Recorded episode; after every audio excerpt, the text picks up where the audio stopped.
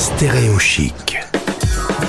Un Français dans le monde. En partenariat avec verilocaltrip.com. Merci d'être avec nous ce midi en direct sur Stéréo Chic. Voici Safia qui est avec nous en direct par Zoom. Moi, je la vois, pas vous. Nananer. Bonjour Safia. Bonjour Gauthier, ça va? Eh ben, super bien. Comme tu vois, je suis extrêmement heureux aujourd'hui. Je ne sais pas pourquoi. Je peux pas l'expliquer. Ah bah écoute. Il y a des jours.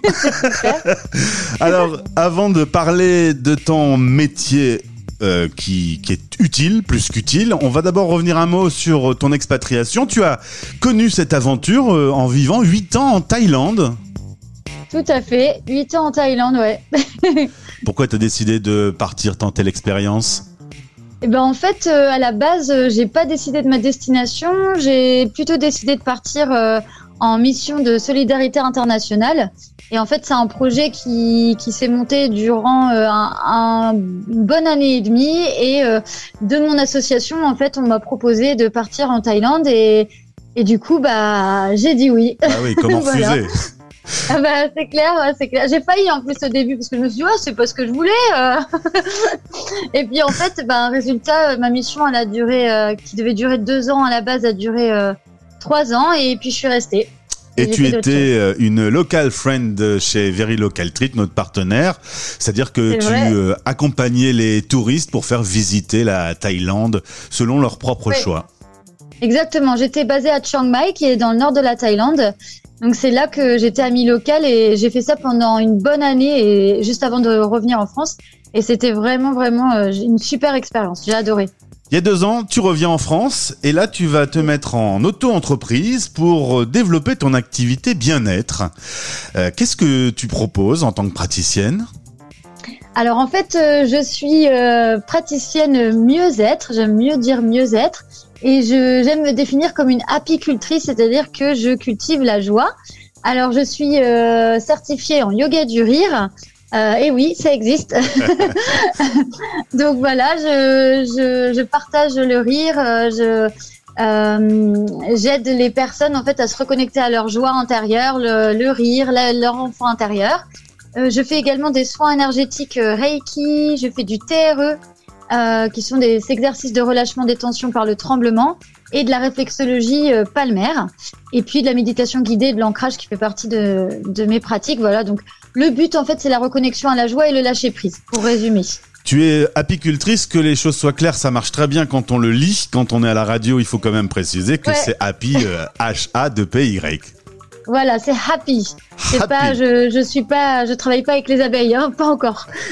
Alors on va s'intéresser plus spécialement euh, au rire. Tu me disais que le yoga du rire, euh, c'est euh, un- une indienne qui a développé ce concept.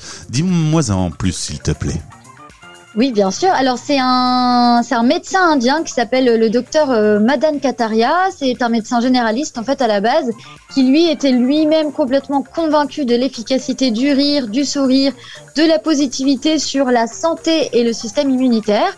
Il en a fait lui-même l'expérience. Il a été vérifié euh, par des recherches, des, des livres qui ont été écrits par de nombreuses personnes, dont un monsieur qui s'appelle Norman Cook euh, qui a écrit un livre euh, sur le fait en fait de sa propre guérison grâce à ça, euh, sur une maladie très grave euh, dont les médecins modernes lui disaient qu'il qu'il allait pas s'en sortir, en tout cas qu'il avait peu de chances de s'en sortir, et lui a réussi. Et du coup, ça a été la clé en fait, euh, le début de, de tout ça. Et de Dr Madan Kataria a décidé de créer une méthode qui nous connecte en fait euh, au rire. Pour, pour le rire santé, en fait, on appelle ça le rire santé, la thérapie par le rire. Il y a plein de, de mots. Il y a même la rigologie qui a été créée plus tard. Voilà, mais donc la base, c'est vraiment ça, le rire santé et le, le yoga du rire par le docteur euh, Madan Kataria qui a été créé en- il y a 26 ans. Euh, Safia, le 3 mai prochain, ce sera la journée internationale du rire. Sur Stéréo Oui. Chic, euh, on a une chronique qui s'appelle et qui a pour principe euh, de s'immerger dans, dans une journée internationale. Si tu le veux bien, on va écouter en exclusivité ce midi le chute de ce 3 mai prochain. Stéréo Chic. Oui. Les artisans du podcast présentent. Chut, La journée mondiale du rire.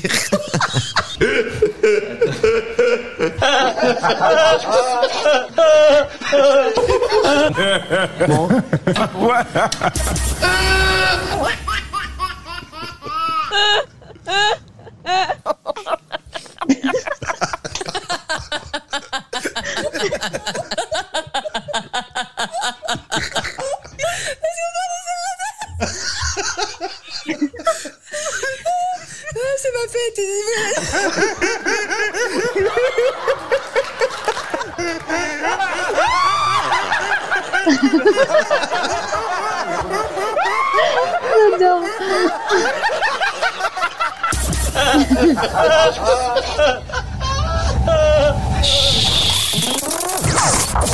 Eh ben une journée de plus en moins.